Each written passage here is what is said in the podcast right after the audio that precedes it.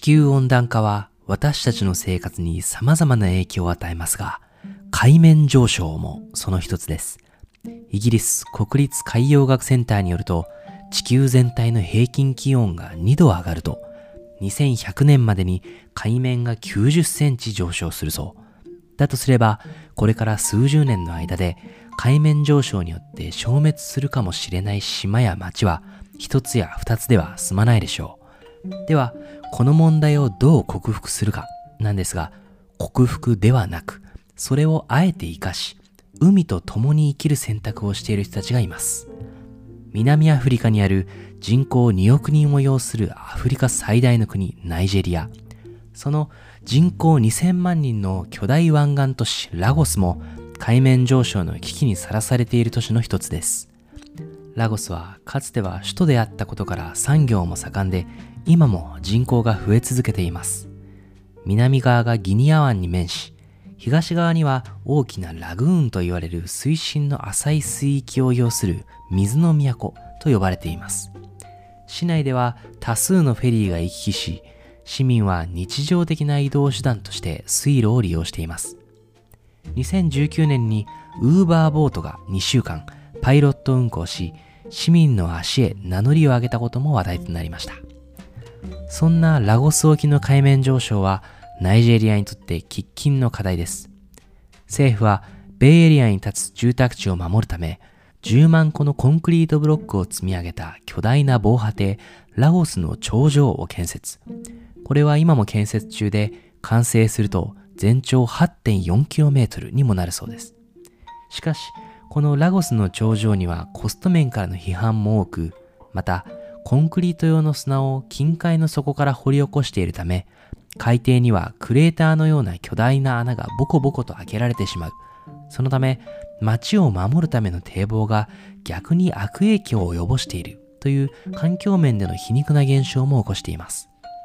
そこで今注目を集めているのが、オランダに拠点を置く世界的な建築会社、NLE による水上コミュニティプロジェクト、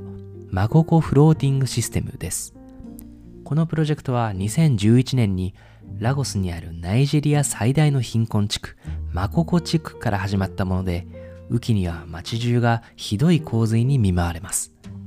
NLE は2012年にマココ沿岸にスラムで暮らす子供たちのための水上学校、マココフローティングスクールを建造しました。木造ピラミッド型のデザインで、学校はピラミッド型の木造3階構造。2階から3階部分が教室。1階は木が植えられたプレイグラウンドエリア。屋根にはソーラーパネルが設置され、太陽光発電が可能で、土台部分には貯水タンクがあり、屋根から流れ落ちる雨水を貯めることもできます。教室には自然の風が入り、木造のため熱もこもりにくい。子供たちは衛生的で快適な環境で勉強をすることができます。プログラム全体にとってプロトタイプであるこの学校は2013年にイタリア・ベニスで開催された国際建築展ベネチア・ビエンナーレで銀次師匠を受賞しました。マココフローティングシステムの建物は様々な気候環境下での利用を想定したスケーラブルな組み立て型の水上ハウスです。いずれもピラミッド型で大きさは大中小の3サイズ。それぞれ1階から3階までのフロアがあり、コテージやロフト、ミーティングルームなど多様な使い方ができます。材料にはサステナブルかつ軽量の循環型素材が採用され、現地で調達できる木材や竹材を使用します。さらに簡単な工具と器具があれば重機は必要なく手動で組み立てられるため建設作業の専門知識を持たない現地の人たちでも作ることができ彼ら彼女らの雇用にもつながります小型中型の建物なら5人がかりで5日から8日ほど大型のものでも10日あれば組み立ては完了します。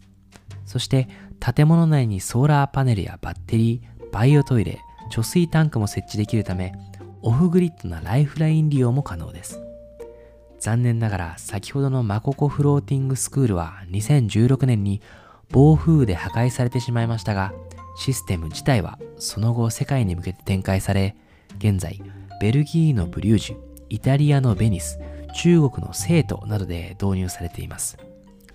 これを手掛ける NLE は2020年にはアフリカ北西沖に浮かぶ小さな島国カーボベルデに最新型の音楽施設を備えたフローティングミュージックハブを建造しました。代表のナイジェリア人建築家はこの海面上昇の問題に対して水と戦うのではなく水と共生することを学ぶべきだ。マココでは水が暮らしの一部であり住民は水と共に生きているのだからと語っています。さて、先ほどのマココフローティングスクールですが復活の計画もあるそうです。海面上昇の問題を克服するのではなくそれをあえて生かし海や水自然と共に生きる。この NLE やマココフローティングシステムの逆転の発想は他の気候問題に関しても適用できそうですね。